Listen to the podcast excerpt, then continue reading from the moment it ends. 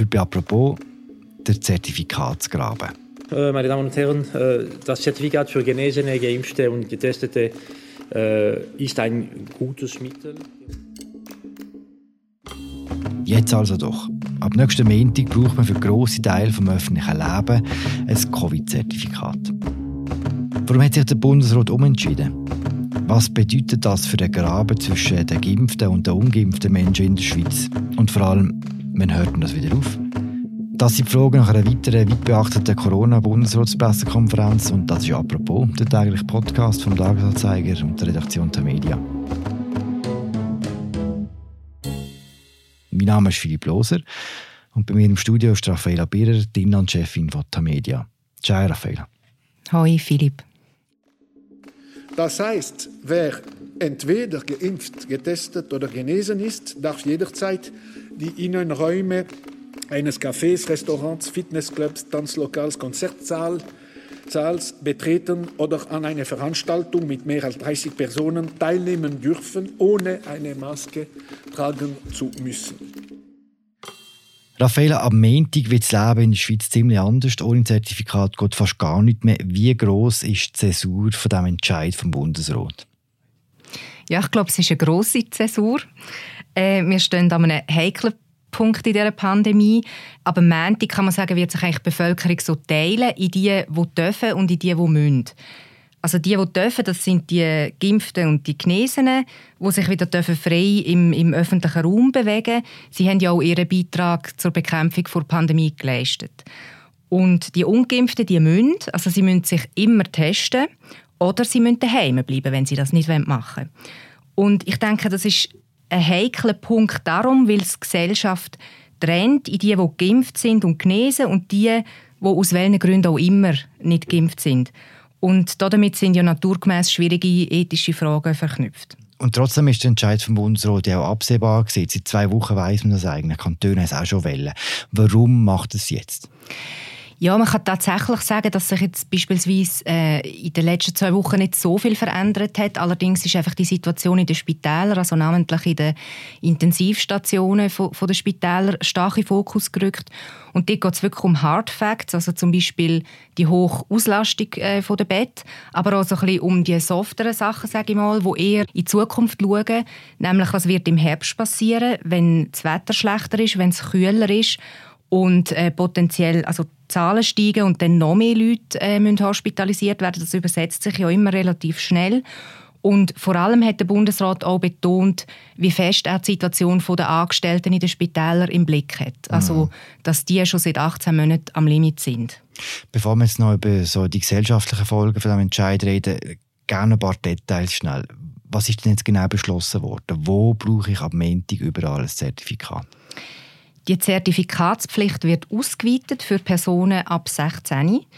Und es sind nicht mehr nur grössere Veranstaltungen und Clubs, wo es bisher waren, wo man äh, das Zertifikat vorweisen musste, sondern eben auch Innenräume von Restaurants, Bars, Fitnesscenter, Kinos. Und dafür sind dann Schutzmaßnahmen wie Maskenpflicht und so, die wegfallen. Mhm es ist noch lustig, es gibt dann wieder so, also der Bundesrat hat man das Gefühl, er kümmert sich so um die ganz grossen äh, Fragen und um die ganz grossen Massnahmen, aber auch um Details. Also es sind gewisse Veranstaltungen nicht betroffen, zum Beispiel religiöse und äh, Anlässe zur politischen Meinungsbildung bis 50 Personen. Das ist ja soweit eben auch eher ein grösserer Bereich, aber zum Beispiel auch Selbsthilfegruppen. Also da hat er so weit abgedenkt, oder? Und ähm, auch bei der Arbeit darf das Zertifikat äh, genutzt und angewendet werden von den Arbeitgebern. Und dort äh, bleibt der Bundesrat so ein bisschen im Ungefähren, wenn er sagt, es darf dann angewendet werden, wenn es dazu dient, angemessene Schutzmaßnahmen festzulegen oder Testkonzepte umzusetzen. Dazu eine zu dieser Zertifikatspflicht ähm, schickt der Bundesrat noch eine weitere neue Regelung in Konsultation. Und zwar geht es dort auch schon ein bisschen vorausblickend äh, um ein neues Einreiseregime denn im Hinblick auf die Herbstferien. Dort hat er zwei Varianten, die er in Konsultation schickt. Das eine ist, dass man im Ausland, also sowohl im Ausland als dann auch in der Schweiz, äh, mit einer gewissen Verzögerung muss einen Test machen. Und die andere Variante wäre, dass man äh, im Ausland einen Test macht und dann in, in der Schweiz in Quarantäne muss, wenn man zurückkommt. Wenn es jetzt um Zertifikatspflicht dem Montag geht, ist ja auch die Frage, wer das am Schluss kontrolliert. Wer macht das? Gibt das Bussen? Äh, wie streng wird das? Also, was passiert am Montag? Auch da würde ich sagen, man weiß es ja eigentlich noch nicht so im Detail, weil festgehalten ist einfach, dass Kantone das kontrollieren müssen. Und Bussen sind aber schon festgesetzt worden, also 100 Franken, wenn man zum Beispiel äh, in eine Bar geht und, und ohne Zertifikat äh, Drink trinkt. Allerdings dort ist es ja so, äh, beim Einlass, also wenn sich äh, die Unternehmen daran halten, dann nachher, äh, fällt das ja schon auf, bevor man reingeht. Mhm. Aber äh, Massnahmen gegen Betriebe, die sich eben nicht daran halten, die sind dann recht heftig. Also dort äh, kann es von einer Buß bis zur Schliessung der Lokal oder von der Betrieb gehen. Und dann wird es quasi eine Covid-Zertifikatspolizei geben in den nächsten paar Wochen? Ja, eben, das ist die Frage, wie das ausgestaltet ist und wie häufig und mhm. regelmäßig dort tatsächlich kontrolliert wird, oder? Weiß man wie lange die Zertifikatspflicht bestehen bleibt? Gibt es irgendwelche Kriterien, wo man nachher weiss, okay, wenn wir das erreichen, dann hört es wieder auf mit dem Zertifikat? Der Bundesrat hat mal ein Datum genannt und das ist der 24. Januar 2022. Äh, bis dann soll die Maßnahme befristet sein, aber er könnte sie jederzeit auch früher aufheben. Und zwar ist das immer äh, in Abhängigkeit von der Situation in den Spitälern, also was äh, das Infektionsgeschehen ist und in der Folge eben ähm, die Hospitalisierungen. Aber ich würde sagen, die Perspektive ist einigermaßen dynamisch, so in einer sehr äh, dynamischen Pandemie. Also es könnte natürlich auch sein, dass vorher, wenn die Situation sich verschärft, ähm, dass noch äh, schärfere Massnahmen nötig werden, oder? Oder eben, dass schon früher noch aufgehoben mhm. werden Das kann man einfach Stand jetzt nicht sagen. Also kurz gesagt, man hat keine Ahnung, wie lange die Zertifikatspflicht bestehen bleibt, oder? Genau, und es, sie könnte uns unter Umständen nachher auch noch länger erhalten bleiben. Du hast am Anfang einleitend gesagt, der Entscheid der macht nicht um etwas mit uns so im konkreten Leben, so wie wir uns bewegen. Er macht auch mit der Gesellschaft etwas. Was genau? Was glaubst du? Ja, ich habe es ja vorher ein bisschen angesprochen. Ich glaube, es ist ein Graben, der sich ähm, in den letzten Monaten, in diesen Pandemie-Monaten gebildet hat, wo sich mutmaßlich wird vertiefen. Es ist allerdings noch nicht so vorhersehbar, was jetzt ganz genau passiert. Also es gibt ja schon Befürchtungen, dass jetzt das wird Ausschreitungen geben, oder?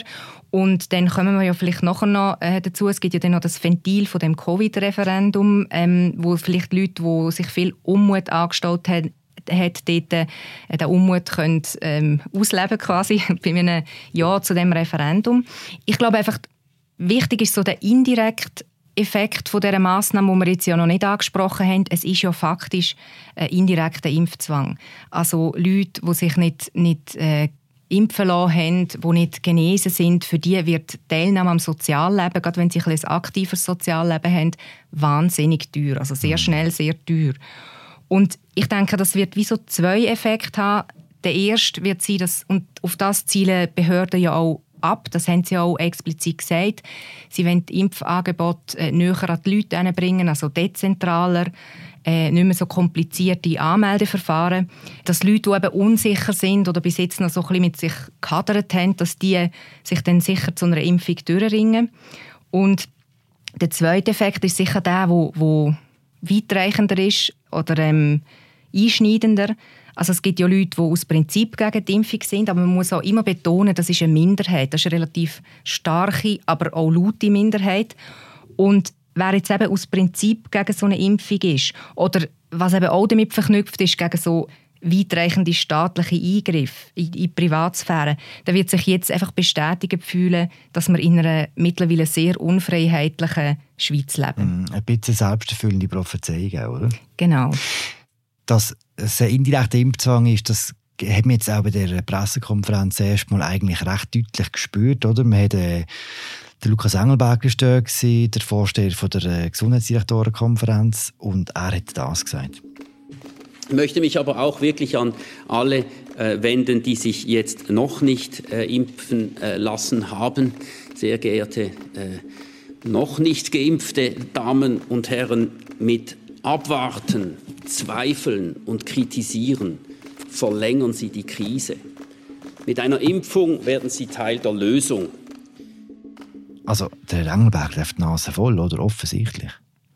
Ja, also ich habe es jetzt noch recht eindrücklich gefunden. In dieser Pressekonferenz hat man schon gemerkt, von der Tonalität her, also von den beiden Bundesräten, aber eben auch von äh, Lukas Engelberger, dass, dass der Ton noch einmal eindringlicher geworden ist. Oder? Also, dass sie wirklich direkt an die Ungeimpften appelliert haben, quasi, ihr sind Teil des Problems, oder? Mhm. Äh, ihr müsst jetzt aktiv werden. Und der Lukas Engelberger hat ja zum Beispiel gesagt, wirklich kümmern sie sich heute noch um ihre Impfung. Also das ist wirklich ein eindeutiger Aufruf. Mhm. Das wird die Leute, die notorisch gegen das Impfen sind, auch nicht unbedingt besänftigen, oder so ein Auftritt. Ja, ich denke, es ist, es ist eben vor allem an die auch nicht allzu kleine Gruppe gerichtet, wo ich zuerst gesagt habe, so der erste Effekt, oder? Leute, die bis jetzt noch zögert haben, die irgendwie einfach unsicher sind oder die nicht erreicht worden sind, weil eben, was man ja schon auch noch einmal muss betonen, die Schweizer Impfkampagne halt schon eher defensiv ist. ja, dass es einfach wirklich darum geht, die Leute, das, das, das sind ja relativ viel, dazu zu bewegen, jetzt sich möglichst rasch impfen zu lassen. Die anderen hingegen, die wird man mit dem nicht erreichen und sogar noch mehr triggern. Findest du das Verhalten der Behörden konsistent, wenn man zum Beispiel an die Absage dem Alba-Festival denkt, wo ja eigentlich eine Zertifikatspflicht vorgesehen hat und trotzdem äh, nicht durchgeführt werden Nein, das finde ich nicht konsistent. Ähm, das ist wirklich ein schlechtes Signal, das hier ausgesendet worden ist. Also es weckt ja so ein bisschen wie Zweifel, dass äh, Behörden selber äh, an ihre eigenen Massnahmen glauben, oder? Und, und das ist wirklich etwas, was man jetzt in, in so schnell wie möglich muss korrigieren. Also ich denke da zum Beispiel auch an das nationale Parlament, wo ja zusammenkommt äh, nächste Woche für die Session und das Gefühl hat, ja, das lässt sich halt rechtlich irgendwie nicht umsetzen, dass wir äh, auch Zertifikate müssen, müssen vorweisen. Mhm. Äh, für das gibt es keine rechtliche Grundlage. Aber jetzt kann man sagen, die rechtliche Grundlage ist das eine, das andere ist wirklich so äh, ein politisches Fingerspitzengefühl, oder? dass man in so einer Situation ähm, das einfach halt machen müssen, um als Vorbild vorangehen. Und ich denke auch an die Situation in den Schulen, wo ja im Moment relativ prekär ist äh, wegen Corona. Dort äh, müsste es sicher auch einheitliche Re Regelungen geben, was Testungen und so betrifft. Also dort hat man auch das Gefühl, Behörden agieren noch viel, viel zu zögerlich. Und wenn man so etwas Einschneidendes beschließt, wie die Zertifikatspflicht in der Freizeit von, von allen Menschen, dann muss man auch wirklich, wenn es um Institutionen geht, ähm, dort die Verantwortung wahrnehmen und das auch durchsetzen hat der Bundesrat Heiko Kanton heute die Abstimmung zum zweiten Referendum über das Covid-Gesetz verloren mit dem Auftritt, wo, wir, wo im November stattfindet? Es wird sicher Zulauf geben für die Befürworter von dem Covid-Referendum, also für die Gegner vom Gesetz, mhm. muss man sagen. Aber gleichzeitig finde ich es in diesem Zusammenhang schon auch immer wichtig zu betonen, es ist immer noch eine Minderheit. Also es gibt so Umfragen, die sind jetzt allerdings nicht so aktuell, die sind eher noch vom frühen Sommer, äh, wo die Situation in den Spitälern noch nicht so äh, eskaliert ist. Und dort äh, ist also sehr eine stabile Me Mehrheit dafür, dass man äh, eine Zertifikatspflicht einführt, also so zwei Drittel. Und auch eine sehr kleine Minderheit, die wirklich aus Prinzip sich nicht impfen lassen will. Also ja, das, das ist recht überschaubar eigentlich. Es wird natürlich medial immer recht aufgespielt und es ist, wie ich vorher auch gesagt habe, halt sehr eine laute Minderheit. Wie merke ich im November direkt über das Zertifikat abstimmen Also ich bin für oder gegen die Pflicht?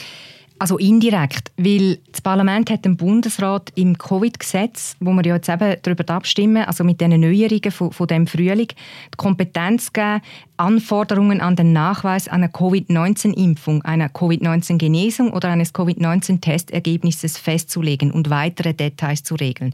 Also im Prinzip einfach Grundlage gelegt, aber die Ausgestaltung oder nachher äh, die Umsetzung, das hat natürlich der Bundesrat nachher jetzt mit dem Zertifikat äh, so erlassen.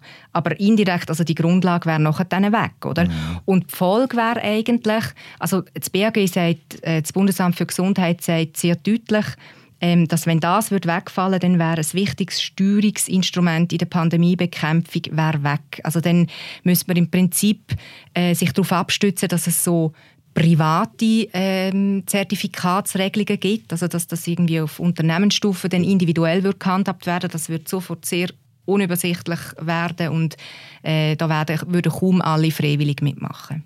Das heißt, wir können uns auf einen ziemlich lebhaften Abstimmungskampf einstellen. Ja, genau, weil eben auch da, es ist ja schon das letzte Mal so gewesen beim, beim Covid-Gesetz, dass es dann eben so ungewollte Effekt haben für, für die Befürworter vom Referendum. Es könnte zum Beispiel dazu führen, dass wenn man jetzt Nein, äh, Nein sagen zum Gesetz, dass dann äh, noch härtere Massnahmen nachher wie ein Lockdown äh, müssten beschlossen werden, weil man eben die niederschwelliger Massnahmen wie das Covid-Zertifikat dann eben nicht mehr hat, also die gesetzliche Grundlage dafür nicht mehr hätte. Danke, Raffaella. Danke dir, Philipp. Und danke euch fürs Zuhören. Bleibt dran bis ganz zum Schluss. Der Nicola Fass, Videoredakteur bei Tamedia, hat noch eine Botschaft für euch. Das war es, die aktuelle Ausgabe «Apropos» im täglichen Podcast vom Tagesanzeiger und der Redaktion der Media. Mein Name ist Philipp Loser. Ich habe geschwätzt mit Raffaella Birrer, der Inlandchefin von Tamedia. Wir hören uns morgen wieder. Ciao zusammen. Mein Name ist Nicola Fäs und ich bin Videoproduzent und Redakteur bei der Tamedia. Wir vom Videoteam sind in der ganzen Schweiz mit unseren Kameras unterwegs und zeigen mit exklusiven Reportagen und Recherchen die Hintergründe von Themen, die die Schweiz bewegen. Wir berichten, wie sich die Rechtsszene in der Schweiz organisiert hat, was für Zustände im Bundesasylzentrum Zürich herrschen oder begleitet unsere Schweizer Sportler an die Olympischen Sommerspiele in Tokio. Unsere Arbeit kann man mit einem Abo unterstützen. Alle Infos dazu findest du unter tagiabo.ch.